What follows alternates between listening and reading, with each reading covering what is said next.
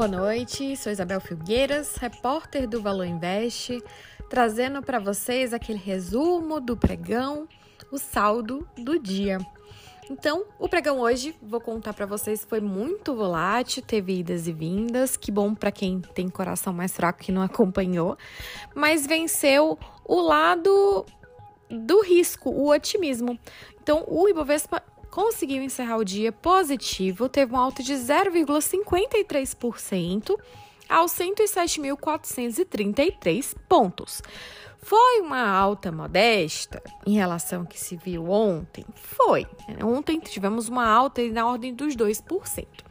Mas modesto ou não, serviu para que o índice emplacasse a sua terceira alta consecutiva. E assim acumulou ganhos de praticamente 4,5% na semana, está bem positivo na semana. Também conseguiu se manter com alto no ano, na base dos 2,2% de alta no ano.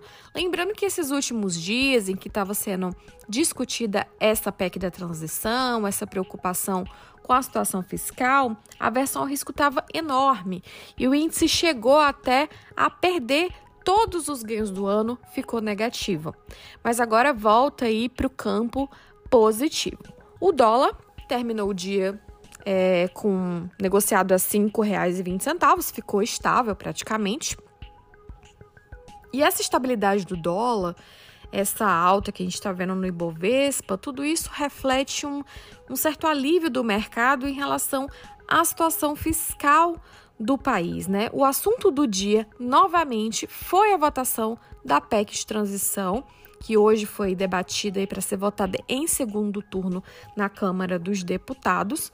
O mercado acordou já com a notícia desse texto base aprovado na Câmara em primeiro turno e sendo debatido o segundo turno agora. Mas aprovado bem desidratado em relação ao original. Ah, o texto da PEC já tinha sofrido uma desidratação no Senado, mas muito menos do que na Câmara.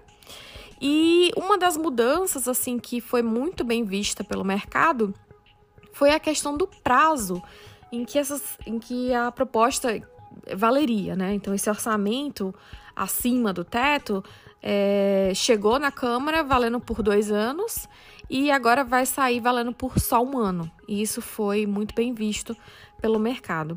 Esse alívio a gente não vê só em ações em dólar.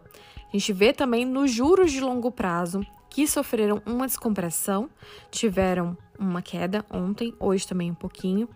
E os juros de longo prazo é isso, tem a ver justamente com a questão do equilíbrio fiscal, do nível de confiança nas contas públicas no país. Então a gente vê também essa reação por parte dos juros. Falando um pouco de empresas, destacando aqui as empresas, não dá para deixar de lado a resseguradora IB, que liderou as altas do Ibovespa, teve alta de mais de 24% hoje, depois de divulgar que, enfim, conseguiu lucro. É uma ação que vem sofrendo muito, tem alta acumulada grande esse ano. É, tá aí, a empresa está tentando se reestruturar para tentar conseguir reconquistar a confiança do mercado, né, depois de escândalos. Então hoje teve sim um dia de glória. O mercado também reagiu muito bem à fusão entre a Sul América e a Rede Doc, que finalmente foi aprovada aí pelos órgãos reguladores.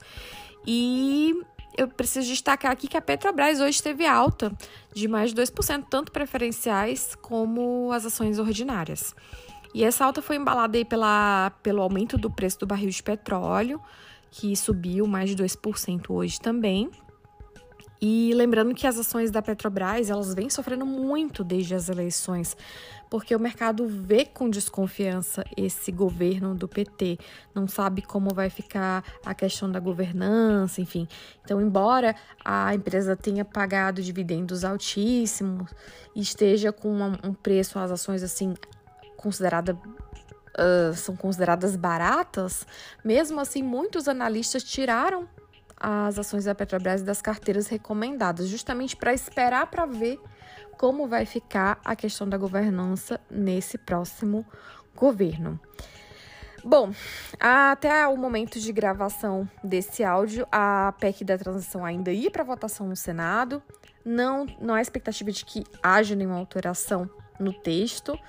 Se houver, tanto mercado como a gente aqui do Valor Invest vai estar de olho e vamos trazer as novidades amanhã, tentar explicar como que isso vai impactar nos seus investimentos. Por hoje é só, fico por aqui, boa noite, tchau, tchau.